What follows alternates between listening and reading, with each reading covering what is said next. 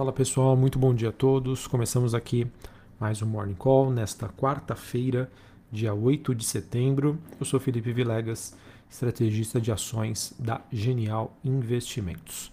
Bom pessoal, nesta manhã é, a gente está tendo um dia de aversão a risco nos mercados globais e isso acaba é, levando a uma queda das principais bolsas, queda das commodities, queda dos criptoativos é, e também com um dólar mais forte globalmente falando e VIX subindo. É, olhando para as bolsas asiáticas, com a exceção da bolsa japonesa, que subiu 0,89, tivemos quedas leves né, para a bolsa de Xangai e de Hong Kong. Na Europa, Londres, Paris, Frankfurt na Alemanha, é, com quedas entre 0,5% a 1%. Os futuros norte-americanos apresentando é, quedas bem leves. S&P 0,09 de queda, Dow Jones 0,11 e a Nasdaq, a bolsa de futuro de, de tecnologia, caindo 0,07. Como eu já disse anteriormente, VIX subindo 2,5% na região ali dos 18,59 pontos, DXY subindo 0,17 e a taxa de juros de 10 anos nos Estados Unidos caindo 1,32% nesta manhã. Dentro dessa, dessa visão em que recentemente a, a correlação entre dólar e taxa de juros nos Estados Unidos está inversa, né? existe uma correlação negativa.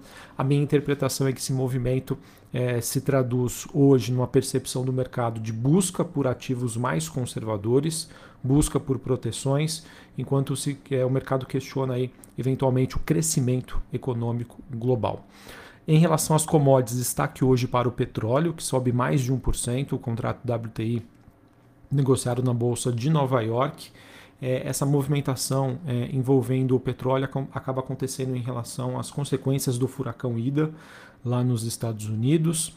É, em relação às commodities metálicas, a gente tem o cobre caindo 0,86 e o níquel subindo 0,77 nesta manhã.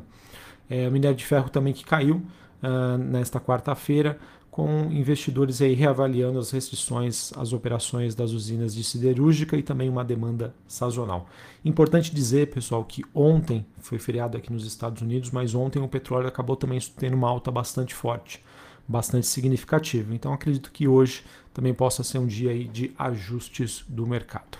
Enfim, pessoal, acho que os temas hoje que eu queria compartilhar com vocês que justificam essa queda dos mercados acionários nos Estados Unidos, na Europa, acaba acontecendo com grandes bancos, né, Morgan Stanley, Citigroup, é, reavaliando e ficando mais cautelosos com os valuations atuais das empresas, tanto nos Estados Unidos quanto na Europa.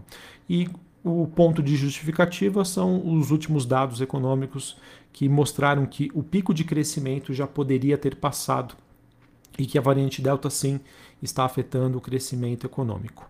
Além disso, né, quando a gente olha especificamente para a Europa, ah, existem umas pressões aí com crescimento que acabaram sendo agravadas por especulações de que, de que o Banco Central Europeu estaria preparando uma desaceleração, ou seja, uma retirada de estímulos, o que também é, justifica né, esse movimento mais acentuado de baixa hoje das bolsas europeias em comparação com as bolsas americanas. Beleza? Então, dentro desse ambiente, pessoal, de acomodação do crescimento global, que era um dos tópicos que a gente vinha monitorando aqui, mas que até certo ponto o mercado estava ignorando, é, isso, essa acomodação que não somente afeta Estados Unidos, mas vem de diversas partes do mundo, pressupõe aí que a gente possa passar por um arrefecimento do crescimento dos lucros corporativos à frente, tá?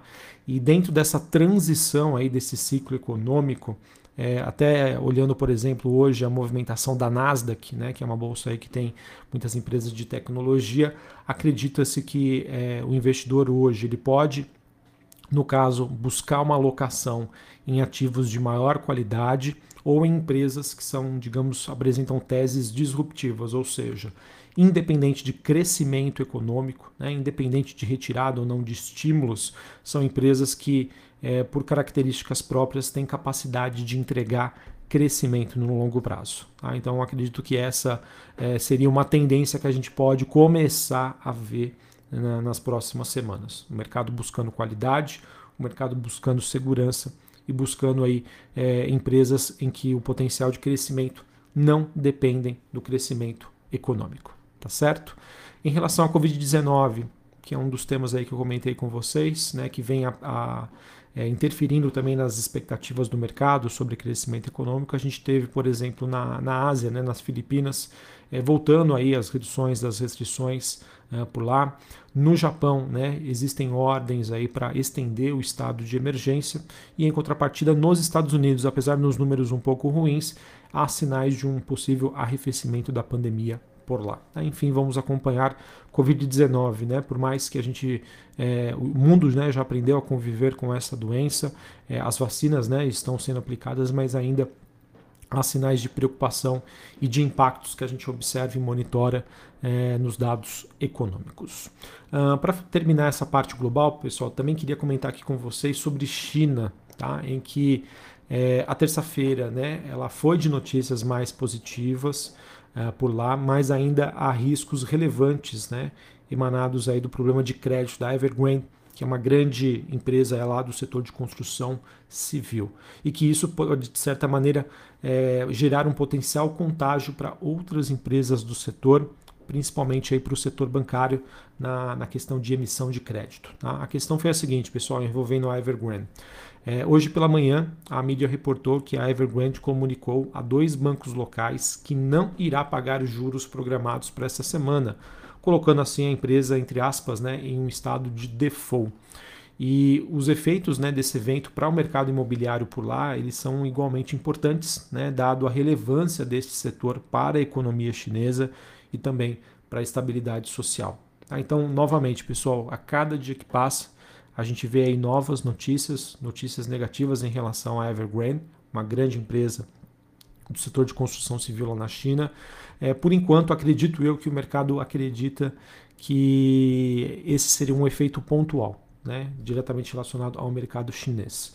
Ah, é, mas é aquilo, né? Nunca se sabe, né? Mercado financeiro, é, assim como foi, por exemplo, a Covid-19 no ano passado, em que o mercado também acreditava que seria algo local e deu no que deu. Tá? Então, é um evento de risco que até o momento não gera é, preocupações para o investidor olhando de maneira global, mas que sem sombra de dúvida é, isso a gente deve aí manter no radar, tá? E isso sem sombra de dúvida também acaba colocando mais um ponto de interrogação na atratividade dos preços das ações chinesas, tá? Por conta de todos os problemas que a gente vem acompanhando.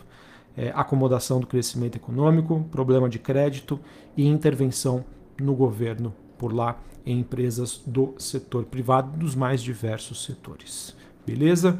Bom, pessoal, falando agora sobre Brasil, acho que eu gostaria de comentar aqui com vocês é, um pouco sobre as possíveis consequências em relação às manifestações que nós tivemos hoje em todo o país. Tá?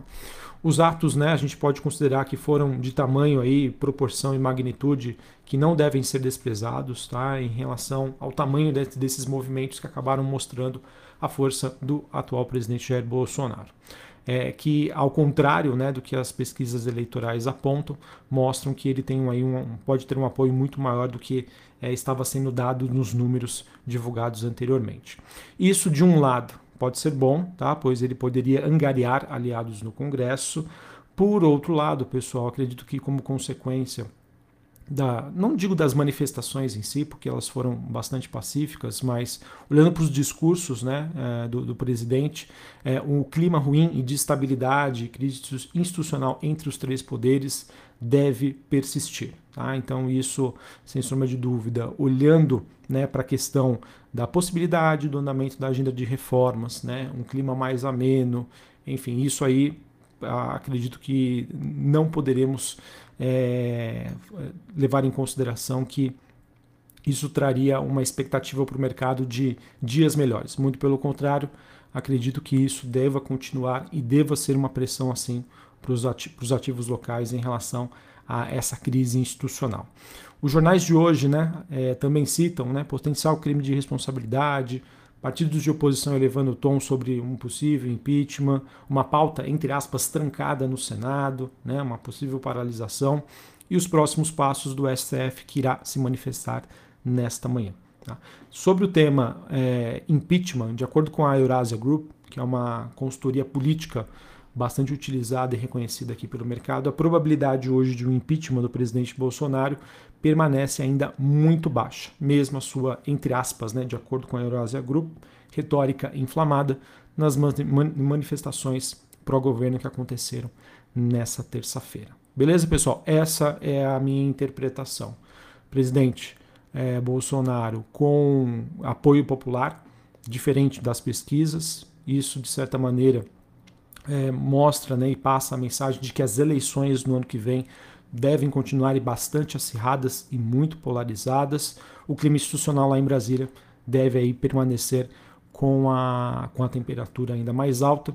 E se o mercado olhar pelo lado né, de que isso poderia interferir na possibilidade do, do, do andamento da agenda de reformas, poderia ser uma interpretação negativa. Por outro lado, se no mercado existe né, algum receio em relação a um retorno da oposição, dadas as últimas pesquisas, esses receios podem ter diminuído um pouco depois das manifestações de ontem. Tá bom? Essa é a minha interpretação é, em relação aos movimentos que aconteceram nessa terça-feira, da independência aqui no Brasil. Bom, sobre dados macroeconômicos, nós tivemos há pouco a divulgação do IGPDI, dados de inflação que na comparação mês contra mês, agosto contra julho, houve uma deflação de 0,14, tá? que veio bem abaixo das expectativas, o que pode ser então positivo. É, na variação anual, era esperado 28,42%, veio 28,21%. Então, dados positivos em relação ao IGPDI, é, principalmente em relação aos preços no atacado, que seria mais ou menos ali os preços aos produtores. Beleza?